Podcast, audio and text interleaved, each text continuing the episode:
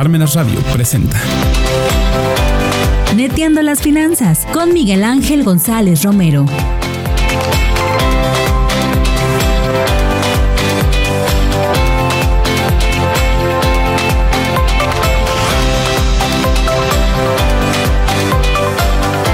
Hola amigas y amigos de Netiendo las Finanzas, muy buenos medios días. Gracias, gracias por el favor de tu atención. Soy Miguel González y gracias por estar nuevamente con nosotros. Fíjense que hoy, hoy tenemos eh, algunas, algunos temas importantes que vamos a platicar y vamos a, aquí a pelotear con, con nuestro invitado del día de hoy. Eh, porque de repente hablamos de conceptos que ni entendemos. Así que hoy por eso es que hemos invitado a alguien que nos puede ayudar en ese, en ese sentido. Así que le doy la bienvenida a, a Lalo, Eduardo, Eduardo Rivera, ¿cómo estás? ¿Qué tal? Pues muy bien, Miguel. Muchas gracias por la invitación. Pues aquí. No, pues, Un gusto estar contigo. Bienvenido, bienvenido a Nintendo las Finanzas y siéntete como en tu casa. Y bueno, Lalo, eh, eres estudiante, amante de las finanzas, muy talentoso. Y bueno, en ese sentido, agradecerte que estés con nosotros. Pues las primeras dos son bastante ciertas. La, la tercera siempre dicen que, que no es tan bueno hablar en, en primera persona, pero pues muchas gracias. Eh, estamos eh, interesados en este mundo de, de, las finanzas, de todo lo que es economía, negocios y pues bueno, estar aquí un, un ratito platicando, ¿no? Súper bien. Además, mandamos un saludo muy, muy cariñoso a todos, a toda la banda y la comunidad de Incuba, Escuela Por supuesto. de Negocios. Un abrazo ¿no? a todos allá. Así es. Bueno, Lalo, fíjate que nosotros cuando empezamos a estudiar el tema de las finanzas, eh, nos empezamos también a empapar de tecnicismos, ¿no? Las finanzas como que son muy técnicas como para que nadie las entienda a, eh, al principio. Y en ese sentido te vas dando cuenta también cómo, cómo algunos conceptos cobran sentido y que dices, esto no es, tan, no es tan difícil, a lo mejor un poco complicado al principio, pero después que lo entiendes es algo bien, bien interesante.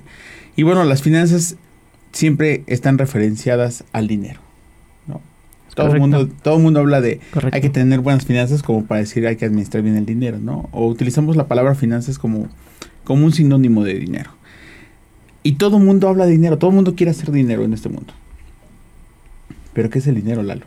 O sea, ahí creo que hay un punto de quiebre de que dices, si yo no logro entender qué es el dinero y cómo circula, pues difícilmente voy a hacer dinero. Sí, sí, es, es correcto, ¿no? Como que muchas veces decimos que los financieros tratan de hacer tan difíciles las finanzas para que crean que solamente ellos pueden hacerlo y realmente no, realmente es un tema muy sencillo. Y, y bueno, con, contestando un poco la pregunta que, que, tú me haces, pues ¿qué es el dinero, no? Es la pregunta que todos nos hacemos y realmente no es, no es tan complicado. La, la respuesta yo creo que sería, es una construcción social, es un acuerdo social, más bien que, que hacemos pues entre todos que nosotros nos ponemos de acuerdo para decir cuánto vale eh, es, ese papel o esa o ese pedacito de metal que se llama pues moneda o el billete. Uh -huh.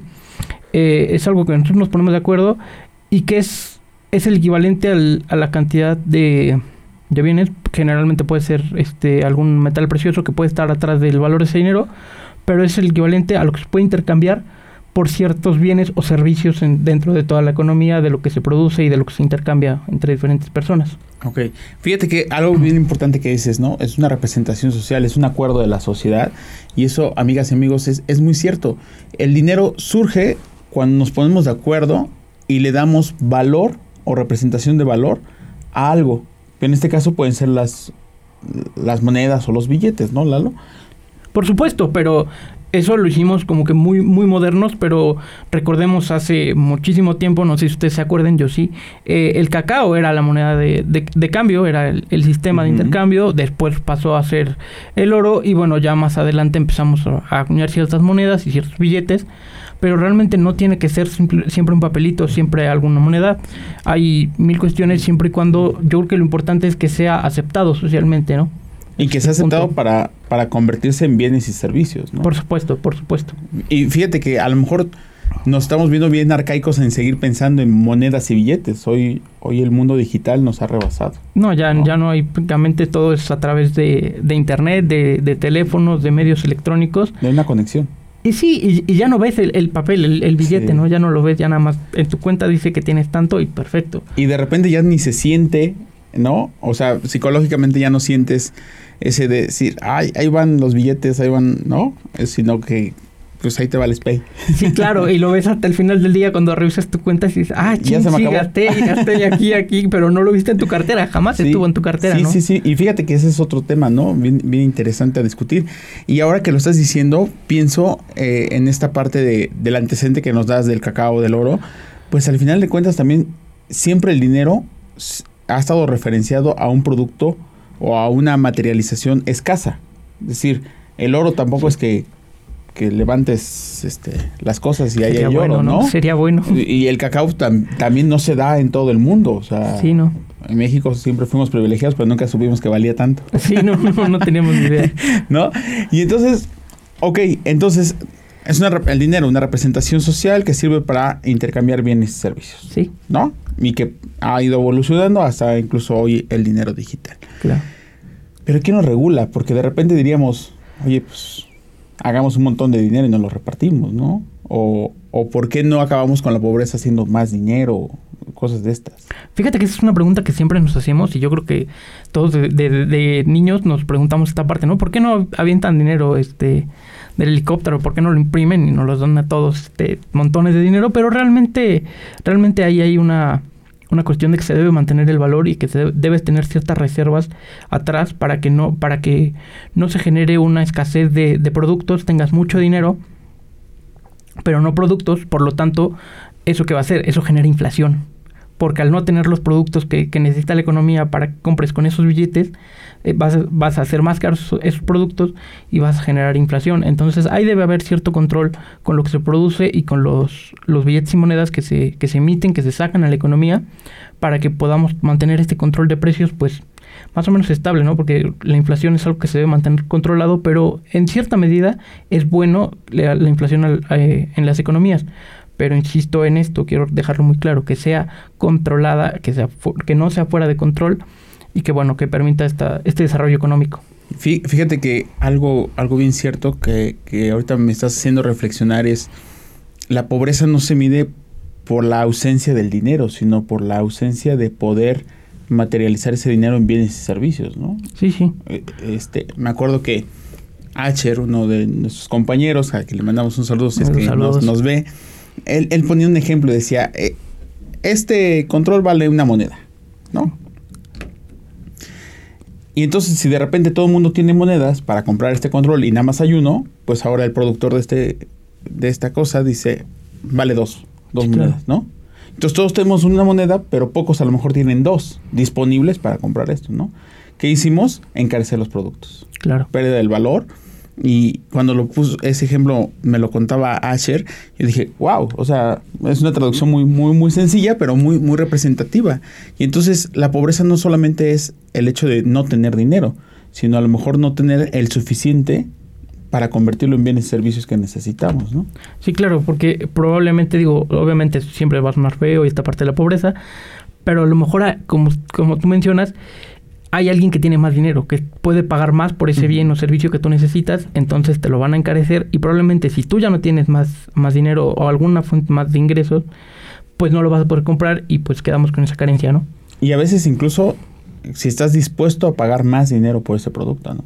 Claro. Porque a lo mejor lo tienes, pero no estás dispuesto. Dices, no le veo tanto caso. Yo sí me gustan los controles, pero no quieres. También, también el, el, el valor que, que, tú le des, pero bueno, también es, insisto en esa parte de, de lo necesitas a lo mejor, pero no tienes el dinero, o como bien dices, eh, no, para mí no vale más de X precio.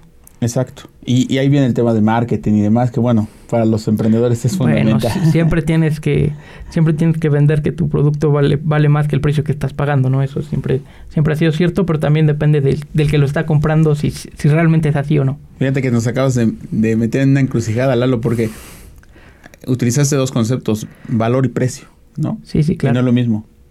No es lo mismo el precio que el valor. Y el sí. valor es el, lo que le das, o sea, el, el, beneficio que realmente...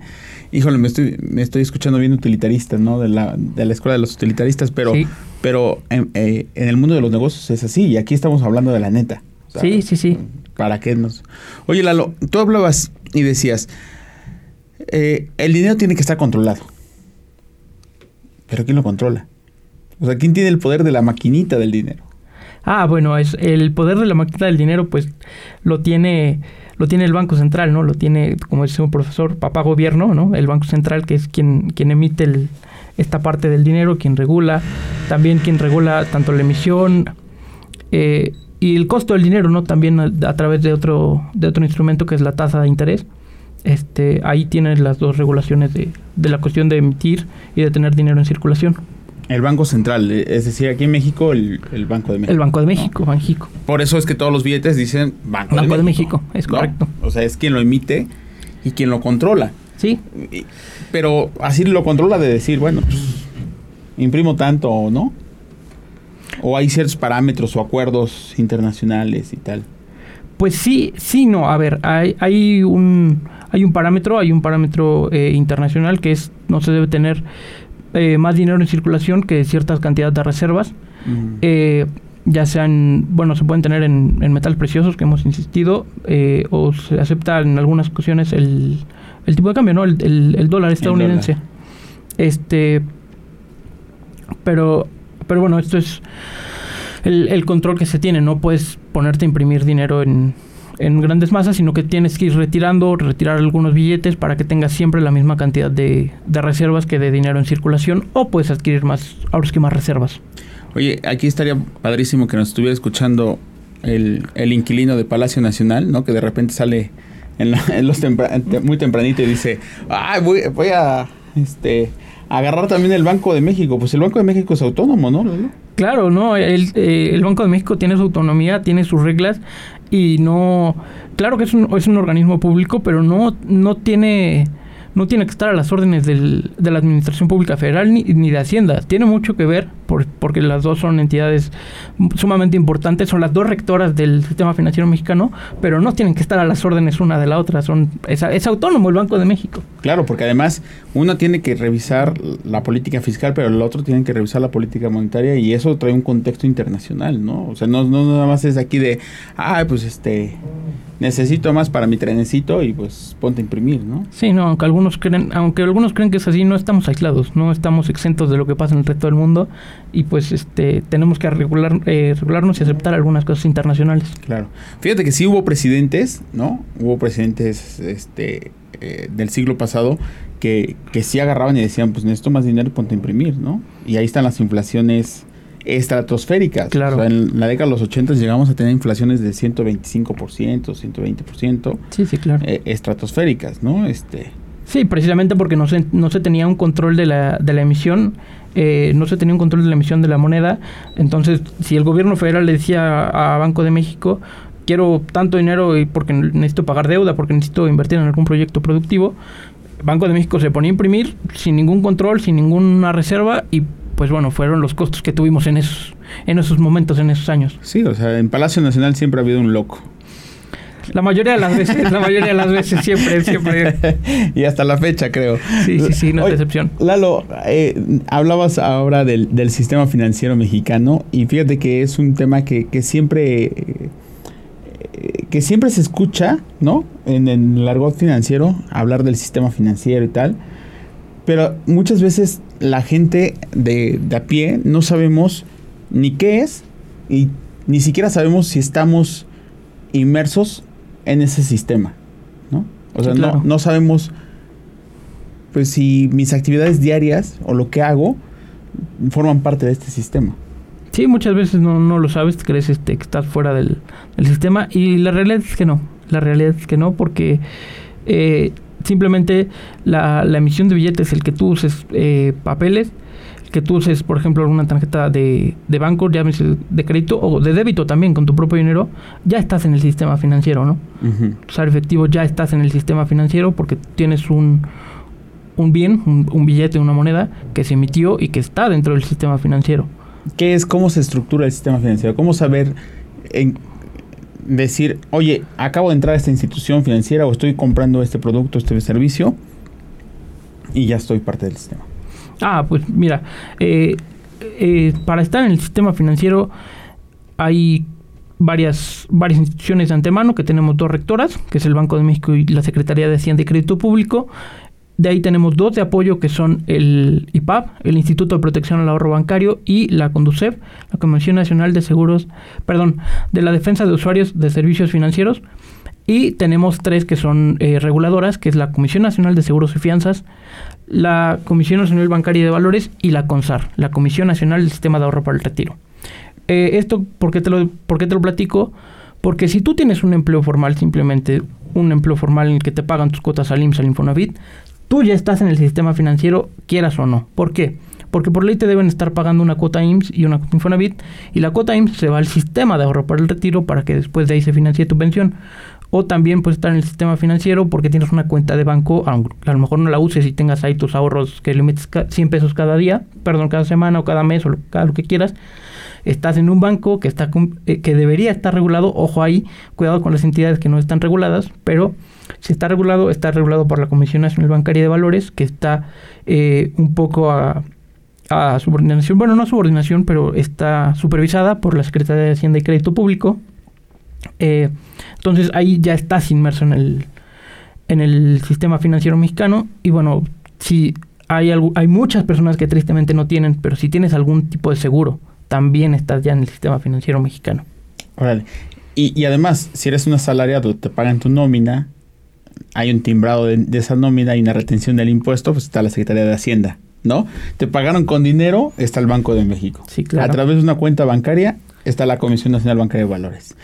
Y ese, ese pedacito que se va a tu fondo de ahorro, pues ahí está la CONSAR. O sea, sí estamos en el sistema financiero, Lalo. Sí, sí, sí, totalmente. Es, es, casi imposible no estar en él. Es realmente muy difícil no estar en él. Entonces, es, es muy importante conocerlo. Si ya vamos a estar en él, por lo menos eh, conoce de qué tratan las reglas del juego que estás jugando. Y luego si alguno de estos se pasa de listo, pues nos vamos a quejar a la Conducef. Por supuesto, por supuesto. Y ahí está el sistema financiero. Y si tienes algún problema con un banco que a lo mejor tuvo problemas de, de administración, alguna cosa, te vas con el IPAP a recuperar tus recursos que son tuyos, que no los vas a perder, no, a quebrar el banco, pues a ver qué hago, me siento a llorar o me siento a ahorrar otros 20 años. No, te puedes ir con el IPAP y ellos te tienen que recuperar el dinero hasta 400 mil UDIs en en instituciones de, banca múltiple, que son alrededor de un poquito más de 2.8 millones de, pesos en este momento. ¿no? Entonces, no, no aparece ese dinero, nada más ten cuidado. Y aquí un paréntesis, eh, esto es por eh, institución. Esto es por institución, entonces tienes más de 2.8 millones de pesos en una cuenta. Como sugerencia, pasa eh, a otro banco ese excedente para que tengas esa protección del, del, instituto, del Instituto de Protección al Ahorro Bancario. Perfecto. Ahí está, amigos. Ya salió la primera neta. ¿No? Bueno, no, no la primera, una, una neta más. Sí, no, ya, hemos, dicho muchas. Pero, pero una neta bien importante es no pensar que no estamos dentro del sistema. ¿No? No, es claro que no. Porque incluso ya que eres parte del sistema financiero, eh, en ese momento también ya, ya, eres sujeto de que te estén revisando y monitoreando el cumplimiento de tus obligaciones financieras, ¿no? Ahí está el muro de crédito. Sí. también. ¿No? Porque el buro de crédito no es, ah, me porté mal y entonces ya me mandaron al buro de crédito. No, el buro de crédito es cuando nosotros ingresamos al sistema financiero y tenemos un crédito, en automático el buro de crédito nos va a estar dando seguimiento y va a emitir un reporte de decir, la lo paga bien o la lo paga mal, ¿no? Sí, como tú lo mencionas bastante bien, eh, lo importante del buro de crédito no es que si estás, si estás, si tienes algún crédito, tarjeta de crédito, algún crédito automotriz, algún crédito hipotecario, si tienes crédito, estás en buro de crédito. Ahora, ¿cuál es la cuestión? Que debes cuidar el puntaje que tienes, y al puntaje me refiero a la calificación que te dan, por qué tan puntual eres en tus pagos, ¿no? Es, es sumamente importante estar al corriente de tu fecha de corte, que no se te olvide, porque eso te va a afectar. Van a decir que, bueno, son un par de días, y a lo mejor no afecta mucho porque, corrígeme si me equivoco, son los primeros 28 días. Tienes una, una advertencia, después de los 28 es una amonestación más grande. Eh, si son dentro de los primeros 28, tienes una advertencia y te baja poco el, poco el puntaje, pero de poquito en poquito te puedes tener un, mal historial crediticio y te pueden subir mucho la tasa. Entonces, apúntate tus, tus fechas de corte, tus fechas de pago y ten un excelente historial crediticio para que cada vez te puedan prestar más. Es decir, pórtate bien. Es correcto. Con, con, las instituciones financieras. Hace un rato decías algo y que quiero rescatarlo. Aguas con las instituciones no reguladas ¿cómo, ¿cómo saber si una institución está regulada o no? Porque de repente nos vamos con la finta de decir, ay, fíjate que es una financiera y es enorme y todo el mundo entró y, y, y mi comadre Chonita está ahí, hasta le han prestado dinero y cosas de estas. Pero ¿cómo saber si realmente están, están reguladas y que en algún momento pues, pueda yo ir al IPAB o a la Conducef y decir, oye, pues se pasaron de listos estos tipos? Sí, mira, ahí tienes dos opciones. Si, si conoces el, la página de internet del, sitio este en, en, el que tú estás a lo mejor ahorrando o alguna cuestión, si tiene página de internet y la conoces, si, si te metes, te debe aparecer en alguna página del, en alguna parte de la página web, te debe aparecer que están regulados por la Comisión Nacional Bancaria de Valores y te debe aparecer el, el icono de la Comisión Nacional Bancaria de, de, Valores. Si no, si no lo encuentras o si no lo ves en, en la página o si a lo mejor no, su página está en uh -huh. mantenimiento, lo que sea, hay una hay un apartado en, en la Comisión Nacional Bancaria de Valores que, que te da el listado de todas las instituciones que están reguladas. Entonces ahí también lo puedes revisar. Buscas el nombre y si, si aparece, pues bien. Si no, mucho cuidado. Fíjate que esto que dices me, me, hace recordar, aquí en Puebla hubo un caso de una financiera donde pues se llevaron al baile a, a la gente, ¿no? Y entonces eh, la, la, gente fue y quería que el Estado le devolviera su dinero, que interviniera el, el tema del IPAF y demás. Una, no estaba regulada por la comisión y dos, no era una institución financiera, era una sociedad cooperativista. Entonces, no todo lo que parece banco es banco. Sí, no. ¿no? Y entonces creo que ahí hay, ahí hay algo que, que hay que revisar muy bien, como dices, echarte un clavadito y, y, y, y, revisarlo. Y si no, pues irte a la fuente principal, que sería la, la comisión propia, ¿no? Sí, sí, claro. A ver, eh, no, bueno, la idea es que todos seamos expertos eh, en los temas de las finanzas, pero entendemos que a lo mejor a algunos nos cuestan más que a otros. Eh, pero siempre informarte. ¿Por qué? Porque finanzas es dinero y es tu dinero, es tu ahorro y en cierta forma es parte de tu patrimonio. Uh -huh. Entonces, cuídalo y no lo dejes ahí porque ahí me lo recomendó la vecina y me lo recomendó la de la tiendita. Claro. Ten cuidado. Ten y cuidado. fíjate, fíjate que que muchos incluso se deshacen de su patrimonio tangible, de sus activos, para tener liquidez y meterlo a estos eh, a, a, estos mecanismos que de repente parecieran ser muy buenos financieramente, ¿no? Los esquemas Ponzi, etcétera. Este. Sí, no, y deshacerte de tus, de tus activos, de tus bienes, es lo peor que puedes hacer para tener un eh, efectivo para, para esquemas así. Hay, hay ocasiones en las que puede ser muy, muy útil, ¿no? Pero si es para meterte a algún esquema así, algún tipo de ahorro de este estilo y que te piden un monto muy alto y alguna cuestión por ese estilo, es sumamente malo. De verdad no se lo recomendamos a nadie. No lo haga, por favor. No lo haga, sí, no, no lo haga. Digo, en 2008 la crisis financiera, ¿te acordarás? Sí, claro, sí, ¿no? claro. En Estados Unidos. Un golpe este, muy fuerte. Un golpe muy fuerte y que muchos incluso habían hasta eh, vendido sus casas, hipotecado y demás. Y, y bueno, pues se, se quedaron ahí en el, en el limbo. Sí, sí, sí. ¿No? Pues, este, como bien lo mencionas, incluso hubo bancos que quebraron, todos escuchamos de, de Lehman Brothers, porque ahí se, se, invierte y bueno, ahí se hace cuestiones más, más difíciles, pero te, te puede llegar a eso, te puede llegar a que un banco en, eh, de gran tamaño y de mucha, de mucha historia quiebre te puede dejar sin patrimonio, a ti como persona, porque el banco pues es grande y, y claro. le importa a sus accionistas, pero a ti te pueden dejar sin patrimonio, entonces cuidado. No, y también otra neta que hemos dicho en esta mesa es que los bancos no prestan su dinero. No, claro que no, prestan el dinero de los ahorradores. Tú confías en el banco, tú le prestas tu dinero, se lo dejas eh, un tiempo, puede ser este cuenta de ahorro, porque ahí es importante también mencionar que deben tener un dinero líquido, uh -huh. ¿no? De todo el dinero que deben tener en activo, deben tener una, una reserva líquida para que si yo necesito el dinero de hoy a mañana, lo pueda sacar, ¿no? Pero sí, es cierto, prestan el dinero de los ahorradores. Entonces tú como ahorrador estás asumiendo también parte de ese riesgo. Ahí está.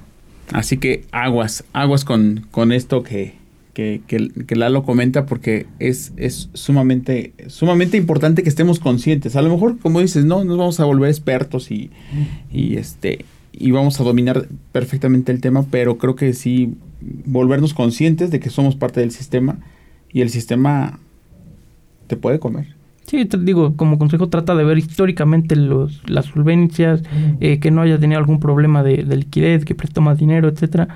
No necesitas meterte a resultados, resultados y no necesitas ser experto, pero sí métete a las noticias. Históricamente ha habido alguna noticia, Si es así, pues aguas, si ves que no, o si tiene mucho tiempo, pues tienes mayor, mayor confianza y mayor certeza de, de poder ahorrar ahí, ¿no?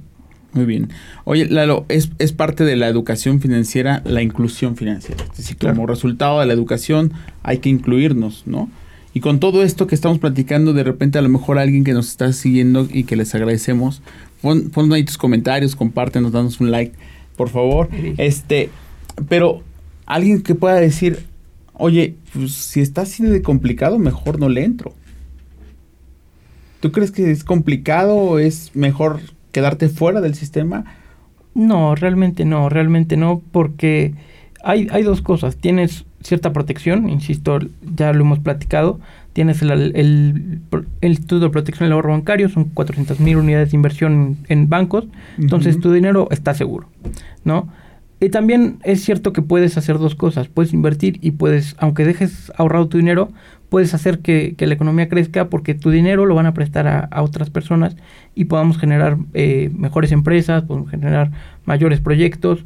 Entonces, no, no, no es buena idea tenerlo bajo el colchón porque además, si lo dejas abajo del colchón, hay una cosa, llama, una cosa que se llama inflación que te va a comer el poder adquisitivo. ¿Y eso qué significa? Que si hoy puedes comprar 10 cosas, mañana vas a poder comprar 9 o 7 o 8 y después 5 y después 3 y después 2. Entonces, que que mantenga su poder adquisitivo tu dinero y no lo tengas abajo del colchón porque no te va a generar nada. Perfecto, perfecto. Oye, Lalo, ¿qué le recomendarías a la gente que va empezando? Es decir, gente como tú, super chavos, que están a lo mejor en la universidad y que dicen, oye, ya me interesó esto. Uno, ¿dónde encontrar información? Y dos, ¿cómo empezar a incluirte en el sistema financiero? Ah, pues mira, ok. Hay hay dos consejos que yo les quiero dar muy importantes. Eh, el primero es que si te quieres informar, si quieres conocer de algunos instrumentos o algunas cuestiones, te metes a la página de la Conducef, ¿no? Es una institución bastante, bastante confiable, bastante buena, que te puede dar muchísima información al respecto. Y pues bueno, para, para meterte a lo mejor, si a lo mejor eres más joven que yo y a lo mejor no tienes este, la mayoría de edad, pídele a tus papás que te abran una cuenta de, de hijos, de, de, niños, para que tú empieces a ver cómo tienes tu dinero ahorrado y tu tarjeta de débito y tengas ahí cierto, cierto dinerito y vayas al cajero y veas. Y si ya, ya eres mayor de edad y ya tienes algunas, ya eres universitario, por ejemplo, abre una cuenta de débito, no sé, si no lo has hecho, no sé por qué no lo has hecho. Es sumamente sencillo, te puede abrir muchas puertas y es más si ya tienes tu cuenta de débito, abre una, una tarjeta de crédito, ojo, con un bajo límite de, de, crédito y no te sobreendeudes. Pero es sumamente importante porque así puedes generar un historial crediticio y así te pueden prestar los bancos y las instituciones más dinero porque van a ver que a lo largo de, de algunos años, de algún tiempo, te, te comportaste bien, pagaste a, tiempo, eres confiable, por lo tanto te van a dar más línea de crédito. Entonces es sumamente importante que estén en el sistema financiero mexicano no tenerle miedo. Porque de repente eh, en la vida profesional he escuchado mucho esta frase de le tengo pánico a las tarjetas, ¿no? Le tengo miedo a la deuda. Sí, claro. Pues no, no tenerle miedo, ¿no, Lalo? Es simplemente educarse, investigar, informarse y, y pues así no le vas a tener miedo. Pero si te vas este sin información, claro que lo vas a tener pavor, pero investiga, de verdad no es nada complicado y te puede generar muchos, muchos beneficios. Fíjate que ahorita que hablabas de la conducir, hace unas semanas estuvo aquí en otros episodios que por ahí también están grabados y los pueden consultar. Todos los episodios que llevamos en más de este año de, de Entiendo las Finanzas están ahí alojados en la página de Parmenas. Eh, estuvo aquí con nosotros Fernanda, Fernanda Mesa, que nos platicó de la Conducef. Y ahorita que hablabas de la Conducef, también ahí hay un diplomado en finanzas, ¿no? En educación financiera. Sí, claro, y además es, es gratuito. Digo, es, es checar las, las fechas, pero lo puedes tomar en cualquier momento son, son clases grabadas, no necesitas que, ay, de 8 a 9 tengo que estar en diplomado y no puedo. No, son grabadas que lo puedes tomar, que es gratuito y que te puede generar mucho beneficio personal y para tu bolsillo. Valor curricular, gratuito, es un diplomado, etcétera. Digo. Sí, sí, sí. O sea, hoy la información está, está puesta. La tienes a un clic. A un clic, exacto, Lalo, exacto. Oye, la neta, en, tu ambiente de cuates y demás, ¿qué se dice del sistema financiero? Híjole, es una pregunta bastante complicada porque, bueno, tú sabes que estoy en finanzas. Eh, obviamente nos tenemos que empapar de todo este sistema y entre nosotros como futuros profesionistas en finanzas, sí conocemos, sí, sí estudiamos, sí, nos, nos, informamos respecto al tema. El problema es que con grupos de amigos que estamos en otras carreras, que nos conocimos de primaria, que somos de otro tipo de, de ambientes, casi no hablamos de, de, nada de sistema financiero, de dinero, de a lo mejor yo adquirir una tarjeta de crédito porque me va a generar esos beneficios que ya platicamos eh, anteriormente. No lo hacemos no lo hacemos y eso es pésimo. es pésimo, porque en el futuro, nuestro yo del futuro nos lo va a recriminar mucho tiempo, créanme. Wow. Profundo lo que acabas de decir, ¿eh? Platícalo un ratito, de verdad, no pasa nada. Entiendo que cantidad siempre es complicado, pero información, algunos datos no se van a arrepentir y te los van a agradecer en el futuro a sí mismos, créanmelo. Y, y sabes qué? que ahí también nos da una pauta a, a quienes estamos metidos en esto y esa es la intención de este programa, de que la gente se entere de, lo, de lo que son las finanzas y que se entere en un lenguaje tan claro como lo acabas de decir. Sí, sí, o sea, hay mucho, mucho que trabajar todavía en la parte de la educación y de la inclusión financiera. Sí, sí, sí, sí, demasiado, todo camino por recorrer. Sí, hay mucho camino por recorrer. Oye, y regresando un poquito a la estructura del sistema financiero, hace un rato también decías, desgraciadamente no todos tenemos un seguro. Pero, pues aquí comprarle un seguro, ¿no? Ah, bueno, ok. Eh, pues seguros hay dos tipos de instituciones que generalmente banca múltiple ahí tienen su sector de, seguros eh, y también hay aseguradoras hay aseguradoras que son estas instituciones que se dedican a administrar los recursos que tú les das. Recordemos que pagamos una, una cantidad mensual o, anual dependiendo las características de la póliza. Eh, ellos administran ese dinero y al final en, en la eventualidad que estés cubriendo, si llegase a suceder, ellos te pues prácticamente te regresan el dinero que ellos han estado administrando, que son tus cuotas, insisto, mensuales, anuales, o lo que sea. Son, insisto, pueden ser instituciones de banca múltiple que tienen seguros o instituciones aseguradoras.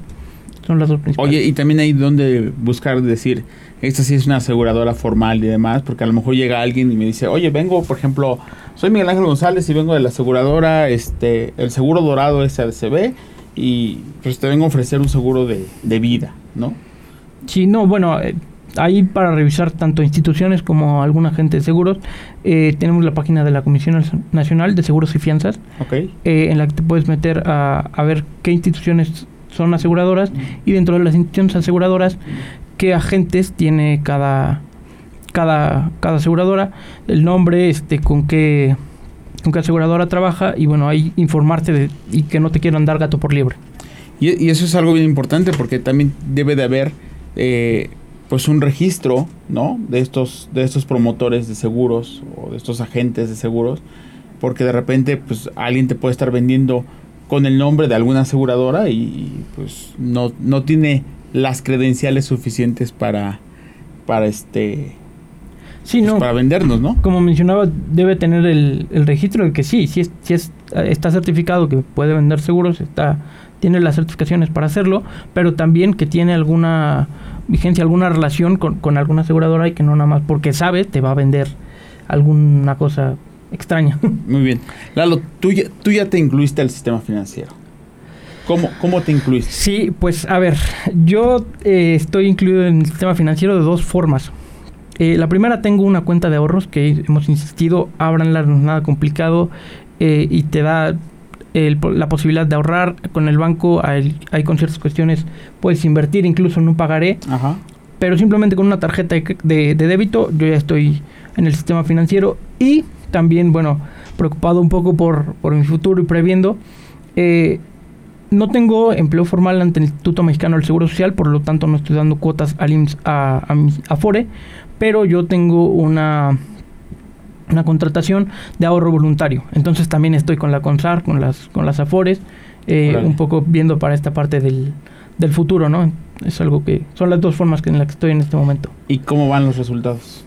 O sea, ¿sí te ha funcionado tener estar incluido en el sistema financiero. Sí, sí, históricamente es, es brutal, es un beneficio bastante grande porque incluso me han me ha abierto muchas posibilidades, lo que platicábamos del historial, eh, sabes que tienes un buen manejo de tu cuenta de débito, te podemos empezar a ofrecer algunas tarjetas de crédito, lo cual en un momento me va a ser muy útil. Claro. Me va a ser muy útil. Y bueno, conocerlo también, información nunca, nunca está de más. Perfecto. Muy bien, Lalo, pues agradecerte muchísimo todas estas netas y toda esta información. Además, en un lenguaje tan fácil como nos los hiciste ver. Realmente no es complicado. Los que nos quieren vender es porque quieren que creamos que solo ellos pueden y que son brillantes y que, claro que se necesita alguna capacidad, pero todos la podemos tener, todos nos podemos educar. Todos. Y vaya, tener lo propio, tener conocimiento propio, no, no hay mejor forma de hacer esto.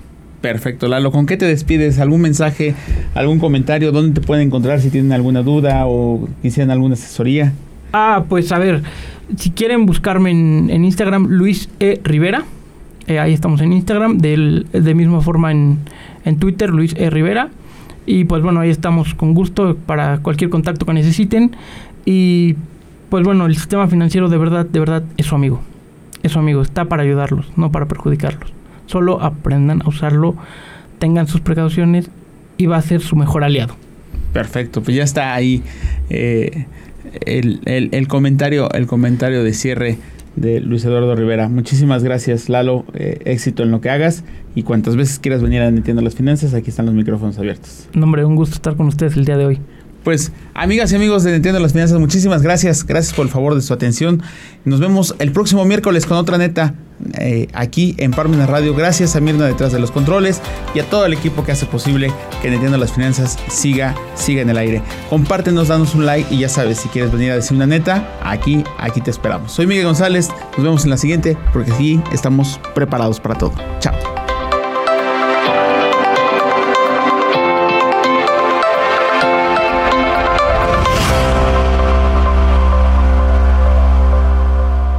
Radio presentó. Neteando las finanzas